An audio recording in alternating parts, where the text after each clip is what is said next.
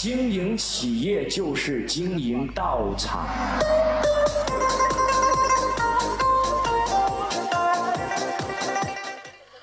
员工在你这里是垃圾，到别人那里就变成了人才。我来问一下，所有人跟我一起来回答。先不要写，等下再写。来，一起回答我一个问题：一滴水在河水里面是什么水？一滴水在海水里面是什么水？在井水里面是什么水？在污水里面是什么水？员工就是一滴水。报告完毕。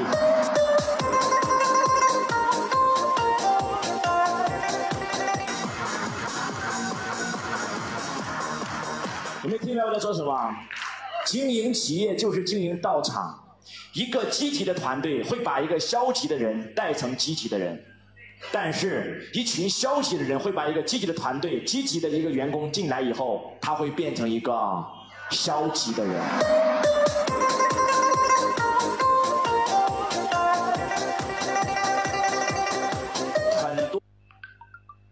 人平时怎么可能敢跳舞啊？结果到了这个场都敢。唱歌唱的鬼嚎鬼嚎的，哪敢唱歌啊？别人唱歌要钱，你唱歌要命，你都敢唱，为什么？因为被这个场所带动了，是还是不是？那我再问你个问题，在座各位，周老师凭什么可以一个人影响这么多人？魅力，影响力，个人魅力，别鬼扯了。影响力。打仗，军者喜欢下两种棋，第一种棋叫象棋，第二种棋叫做围棋。来，我现在来问，真真正正懂谋略的人，他是下的是象棋还是围棋？告诉我。认为是象棋的请举手。来，认为是围棋的请举手。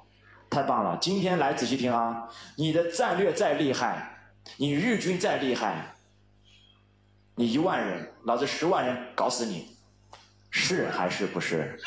所以，如果你希望让你的员工都变得积极，如何让员工都变得积极？你告诉我。写下来一句话，什么正能量？用一大伙人去影响一小伙人。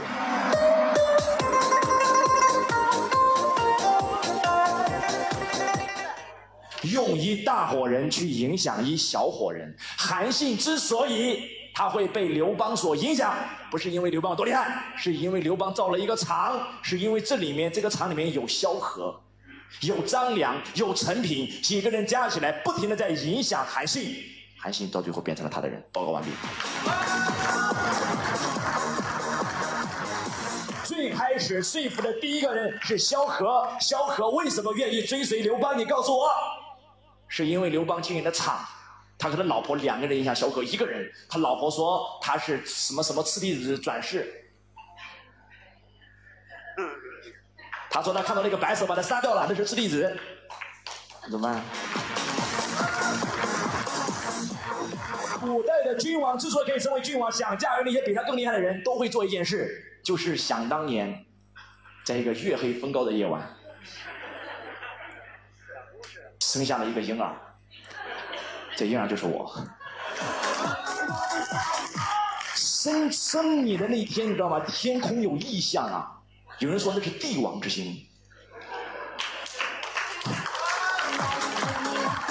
在做造厂的工作，当时说服萧何的时候，是吕后带着一帮人不停的在讲，逢人就讲，逢人就讲。你知道为什么那些人逢人就讲吗？对不对？吕后说，谁讲一句，讲给一个人讲给五毛，给两个人讲给一块。报告完毕。所以古代的那些帝王为了证明自己皇权的正确性，要不要造厂？要还不要？那他造了厂以后，凭什么可以留住厂子的各位？留住这些人才，你仔细思考。今天选人、识人难不难？不难。选人难不难？不难。留人最难。是还是不是？今天三大宗教，第一个宗教叫做基督，第二个宗教叫做伊斯兰教，第三个宗教叫做佛教。我来问你个问题：这三大宗教有一个共同特点，它都有自己的道场。一个小偷，一个一个无赖，一个经常调戏良家妇女的人，来到佛教，他看到别人双手合十下跪，他也双手合十下跪，被场合影响了，知道吗？是还是不是？告诉我。所以，经营企业要跟谁学习？跟宗教、跟政党、跟学校。因为宗教存在几千年，别人都没有倒闭。因为很多党派存在几千年了，依然没有倒闭。因为很多学校存在几百年了，还没有倒闭，是还是不是啊？他为什么可以成功？因为他有一套机制。所以第三件事，建平台，建平台，老板就是要建造一套机制。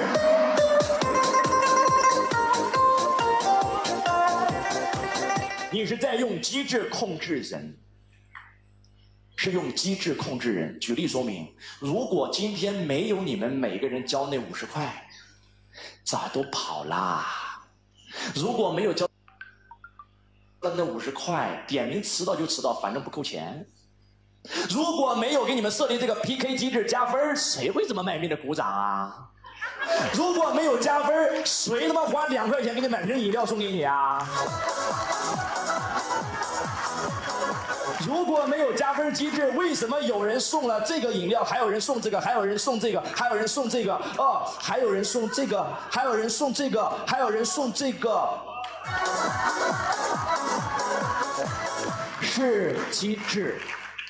所以今天你的企业想留住人才，留住被你驾驭过来的高手，除了招商以外，你还要打造属于自己的机制。所以经营企业，我们要向政党学习，要向我们伟大的祖国学习。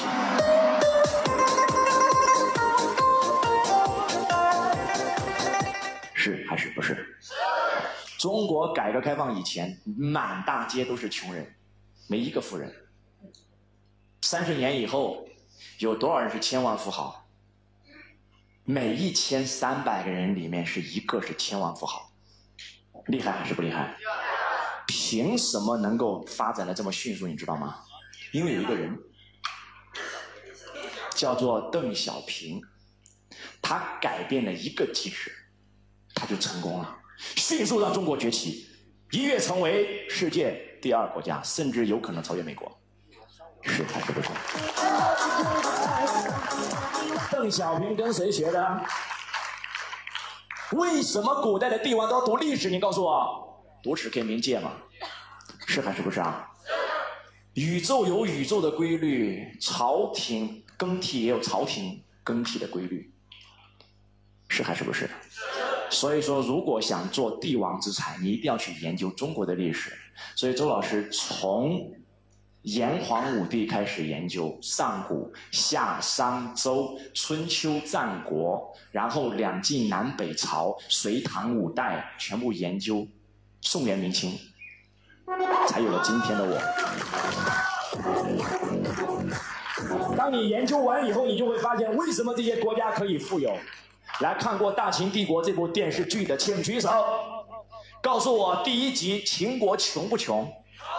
都没粮食吃饭，那个他妈那个国家那个国王都没粮食，是还是不是的呢？各位，他为什么可以成为最强的国家，甚至统一六国？你告诉我，他请来一个人，这个人叫商鞅，他来建了一个平台，打造了一个机制，把秦国变成了一个平台，是还是不是？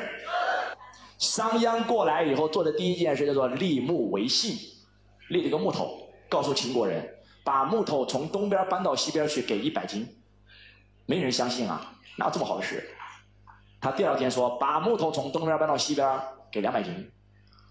重赏之下必有。”有一个人就真搬了试一下，这种人就类似于像这种阿甘、像这种许三多这种人，傻里傻气的。但是没发现，自古以来这种人都成功了呀。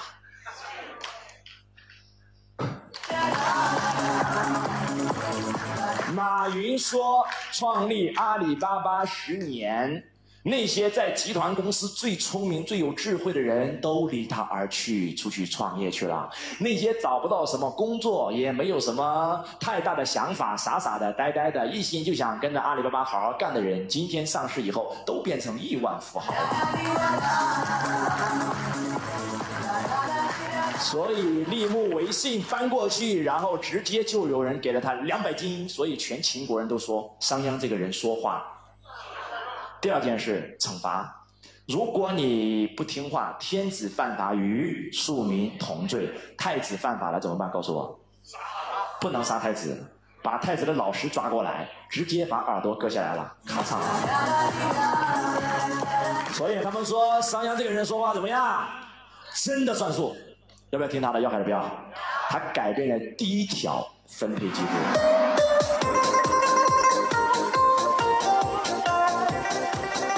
就知道吗？他说啊，在秦国，只要你自己去开垦荒地，那个荒地如果是国家的地，你自己开垦出来种完粮，要不要交税？要还是不要？以前你是奴隶，你要给国家交百分之七十的税，自己只能留到三十，三十粮食只够你自己温饱，根本都不可能有隔夜粮。所以很多人都叫苦叫苦连天。为什么国家要收粮？因为国家是春秋战国是连年打仗嘛，是还是不是？这时候商鞅说：如果你自己去开垦荒地，只要荒地开垦下来以后，这位各位，只要是你自己开的啊，仔细听啊，国家只占三十，你占七十，归你，而且永远归你。所以秦国人要不要去开荒地？要还是不要？更重要的是，在这各位，他搞的第二个政策更厉害。他说，不管你是哪个国家，只要是在秦国境内开垦的荒地，在秦国干满三年，直接可以拿到秦国的护照，就是美国绿卡。今天美国人也是这样啊，来我这里投资一千五百万，投资移民，我就给你一个绿卡，妈钱都给他们了。你知道这个机制出来以后，六国的天下人都往哪里跑？在自己国家种地，给国家交七十，在那里种地，我靠，我赚七十，所以说要翻身做老板了，是还是不是？我赚的跟国王一样多吗？太棒了！所以全天下的人都跑到秦国种地去了。秦国的耕地面积越来越多，秦国粮仓越来越富有。我问你，打仗打的是什么？实力打的是粮草，兵马未动，粮草先行，是还是不是？第一个政策有效，国土面积也变大了，耕地面积也变大了，有效资源也利用了，人数也变多了。这时候立马给你第二个政策，想不想翻身做主人？想不想做奴隶？从奴隶变成贵族？在古代，士农工商。公侯伯子男是还是不是？等级划分非常明显。你是奴隶的儿子，不好意思，你再有才华，长得再帅，你一辈子只能做奴隶。但是在我秦国变了，只要你有军功，每一个人都可以升级，到最后你可以从奴隶翻身做主人。我问你，那些奴隶有没有干劲？有还是没有？可以改变整个子孙后代的命运，是还是不是？中国人最喜欢做一件事，就是帮我们的，为了孩子什么都愿意付出啊。为了子孙，为了家族，什么都愿意付出啊，是还是不是？告诉那些贵族，你想保住贵族的地位，很简单，也要建功立业。如果没有，不好意思，你有可能会被降到奴隶。所以，这个各位非常简单，打仗的时候，秦国只有一条制度，非常简单，杀五个人头，五个人头换升级一升升一个官五个头人头升一级，五个人头升一级。我来问一下，这个各位仔细思考啊，当秦国人跟赵国人在打仗的时候，赵国人参军是为了什么？告诉我，是为了一口饭吃。他在为了一顿饭而打仗，是还是不是？那我问你，秦国人参军是为了什么？什么升职？是为了改变整个家族的奴隶身份命运，是还是不是？所以在座各位，他杀完人以后，敢不敢把人头扔掉？敢还是不敢？扔了以后，同时抢过去，抢过去，妈去去换换官了。所以说，杀完以后不敢扔，把人头直接在脑袋里面穿个点咔嚓，然后把绳子一穿，背在身上，然后掂个大刀就过来了。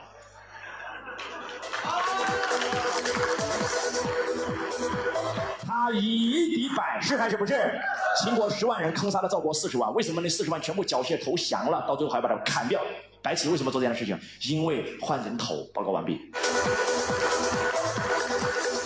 他改变完这个政策以后，秦国秦国战斗力无人能敌，他立马变成了整个中国最强的国家，到最后可以统一六国，是还是不是？而且为什么？我来问你个问题啊，仔细听啊，没有商鞅就没有秦国，但是为什么商鞅会来到秦国？告诉我。因为当时的国君，他向全天下撒什么招贤令？只要你是贤士，不管你是哪个国家的人，在我秦国，我一律录用。这叫做他懂得建造团队啊，在座各位，他懂得定战略啊，在座各位，他前第一点定战略做好了，第二个团队做好了，第三个用这些人来帮他打造机制，他也做好了。你说他能不成功吗？所以说，在座各位，我们小平同志就改变了一个核心。就是分配机制。以前为什么我们没有动力，知道吗？因为大家都是在挣工分嘛，咱们的父母在挣工分嘛，都在为国家干嘛？后来改革开放只改了一个东西，叫做分配机制，叫做包产到户，从此以后干生意。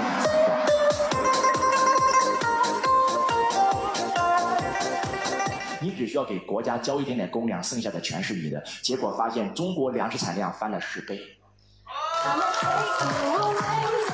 这叫人性，这叫人性，没有办法，这叫人性，在座各位，所有的机制都建立在人性之上，是还是不是？给大家举一个例子好不好？不要说人是贪的，不要说人是贪的，人人都一样，只要你是人，除非你不是人，除非你没有欲望，只要人有欲望就能控制他。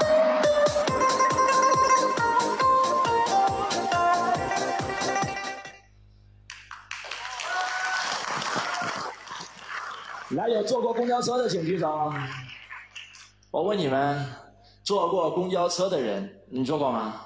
来，来起来，你坐过吗？没坐过，苍天啊大地啊，公交车都没坐过，好好去体验一下啊！谁坐过来坐过的举手。啊，坐过的来起来，起来几个来，来过来，来过来这里来来来来。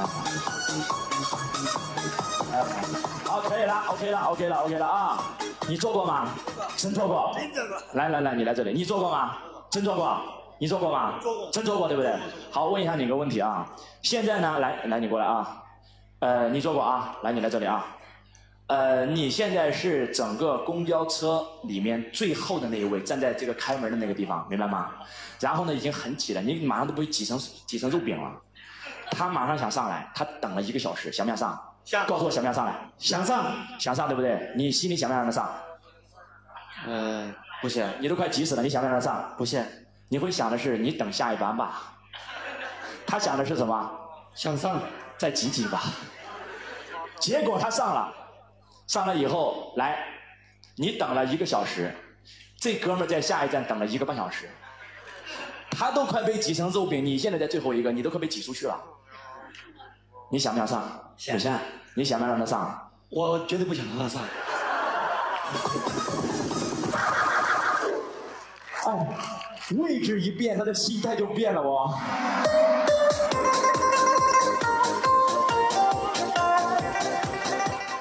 他说什么你知道吗？你说什么？我不想让他上。下一班很快就到，挤什么挤啊你啊？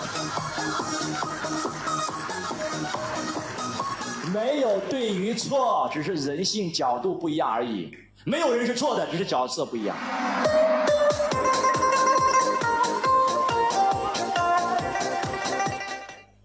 是不是啊？没有一个人是错的，只是考虑的角度不一样而已。没有人是错的。所以，这的各位，这叫人性。来，谢谢你们，给你们热烈掌声鼓励。谢谢。我来问你们个问题，怎么啦？有什么要说的吗？没有没有没有，只是感觉，感觉今天嗯很兴奋啊，今天 来对地方了，觉得。第几组的？第六组的。第六组加两分。刚才上来的人都没有人敢要求加分。你知不知道销售的核心是什么？销售的核心就是要要求。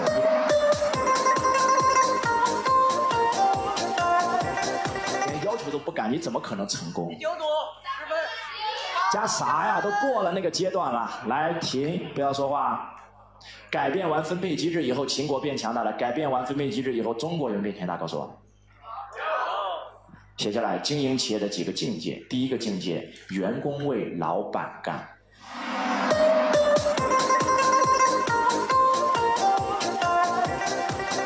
当员工为老板干的时候，员工和老板的利益是对立的，就像那个公交车的故事一样，你跟老板是对立的。老板每天想的是怎么样少给员工发点工资，因为少发一毛钱工资，自己就多赚一毛钱。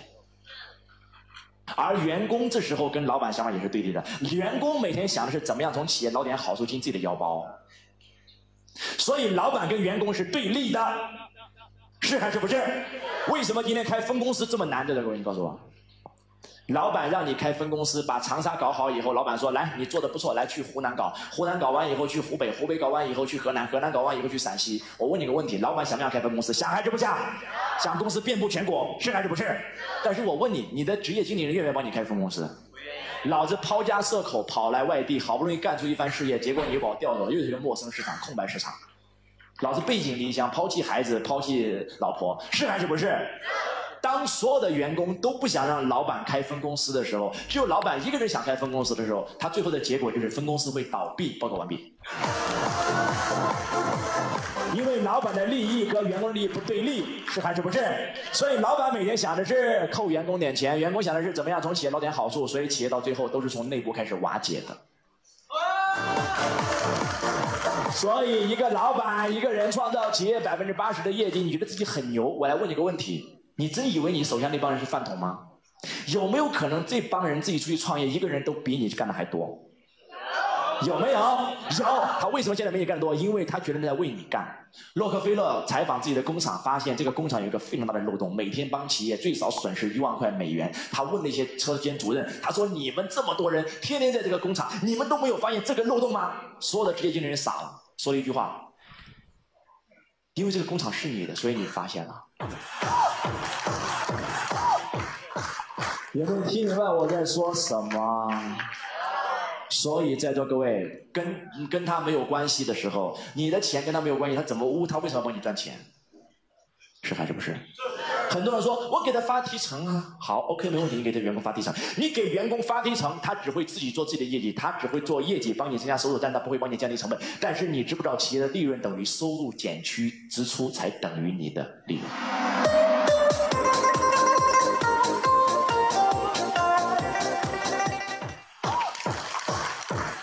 所以，当员工为老板干，员工就不可能有动力。我们教大家分配机制，就是为了解决一个问题：让员工为自己干。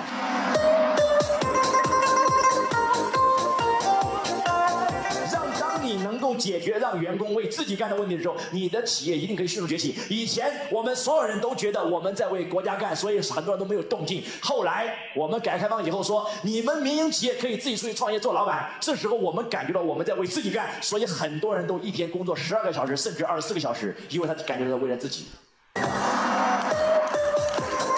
但是实际上你还是在为国家干。你要交税吧？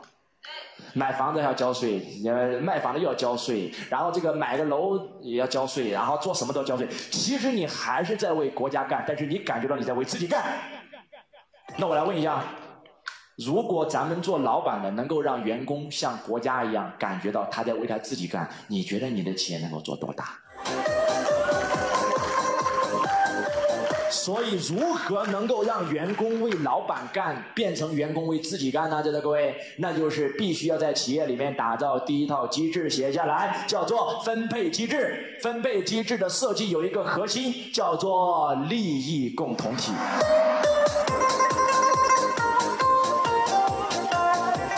要让老板和员工从此以后变成一个利益共同体。当员工和老板变成利益共同体的时候，你会发现你的公司会完全的改变。老板不要跟员工做对立的，员工跟对立，员工会整死你，因为员工多，老板少。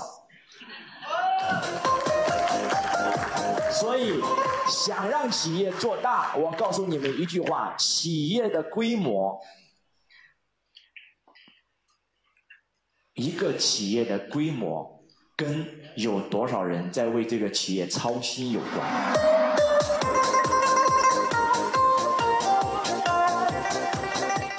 你公司为什么做了十几年都没有我公司做的大？你知道吗？因为你公司只有两个人操心，一个是你，一个是你老婆。报告完毕。所以你做一辈子只能够做到两个人的规模，但是在新思想是一百多个人都在为公司操心，所以公司就可以做到一百多个人的规模。那你如何能够让你的员工都为你操心？你告诉我如何做到？打造利益共同体，做分配机制，那要不要详细一点？要还是不要？要不要教一点绝招？知不知道我现在给你们讲的课程是哪个课程？我讲完企业五大系统以后，员工愿意为你生，愿意为你死。说错了，不是为你，是为这个平台。所以，我依稀的记得今天早上有一个老板，他说：“周老师，怎么样打造股权机制？我想把股份转了，这个交给我的员工，让员工干。我准备收手了。”我告诉你，你错了。老板永远无法收手。老板为什么会碰到接班难的问题？你知道吗？因为老板总觉得你让别人接班接的是一个职位，错了。今天小企业和大企业最大的区别，你知道是什么吗？在座各位，S 型企业和 B 象限企业最大的区别就是两个字，叫做系统。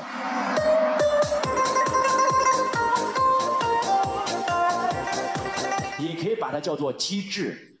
仔细思考，今天雇员在做什么？知道吗？雇员在为系统工作。S 老板本身就是一个系统，而 B 象限的企业家是创造了一个系统，而 I 象限的投资者是投资了一个系统。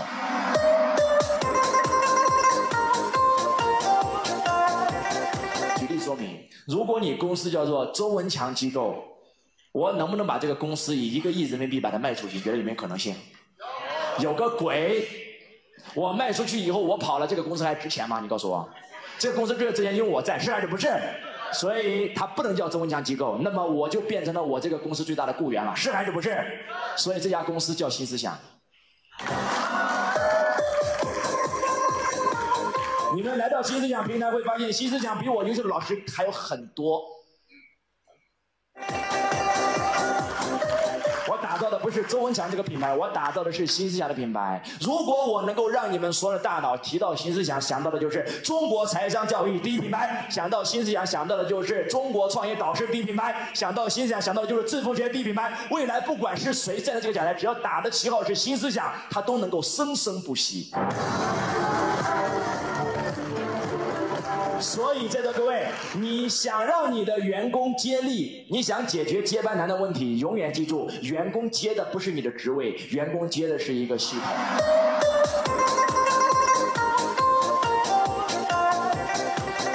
为什么今天很多很多古代那些帝王，在春秋战国时期，那些称霸的那些君主，为什么称霸以后迅速国家就会走向没落？你告诉我，这是为什么？没有选好接班人。因为他之所以迅速崛起，成为一代霸王，是因为这个君主具有雄才大略。但是在这个国家举国上下，只有这一个人具备雄才大略。当这个人死了的时候，没有人再有这种人出现的时候，发现这个国家就乱了。秦国之所以到秦始皇可以统一六国，不是因为秦始皇有多厉害，是因为秦始皇那祖祖辈辈那几十个君主都很厉害。是因为他们接班接的不是一个职位，他们接班接的是一套机制。从商鞅变法就已经目击了，秦国一定会统一六国。所以，在座各位，如果你把这个东西学回去以后，真的很夸张。他们愿意为平台而死，就像我们伟大的党，为什么那么多的烈士先烈，他愿意为这个国家付出生命，是因为这里面有超级超级多的机制。所以今天我想告诉大家。在人的层面，在人的层面想统治人，想真真正正的打造一个超级平台，你死了以后依然可以做到百年、千年以上生生不息。你必须要学习周老师的下一个课程，把它写下来。四十三万人民币，两天两夜，它的名字叫做信仰。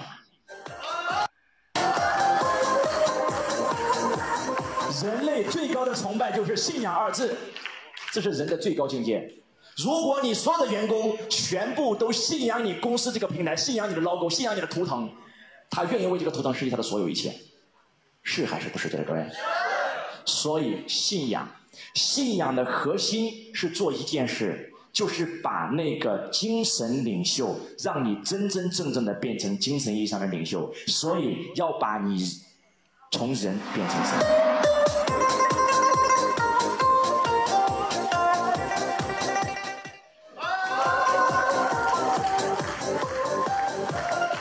和从人变成神？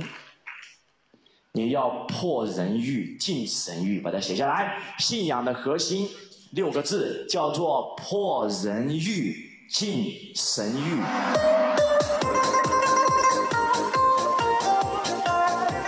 什么意思呢？就是你身上已经没有人的欲望了，你能够破掉人类的所有欲望。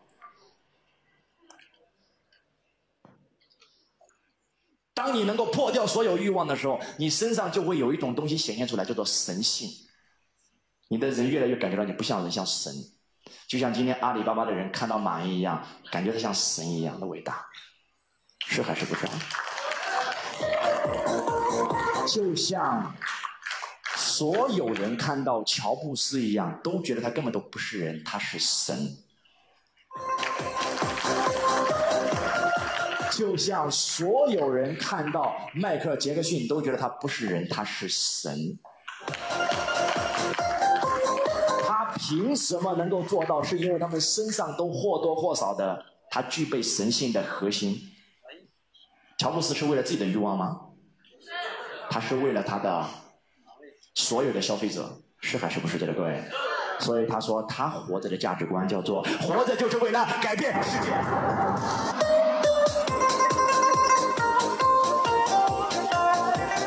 所以今天我想告诉大家，当你到达这个层面的时候，你太夸张了，真的太夸张了，太夸张了。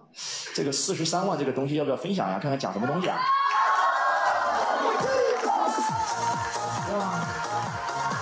要听吗！大家现在好，我是周文强老师。来，坐下来。先讲最简单也是最重要的一个机制——分配机制，用在企业。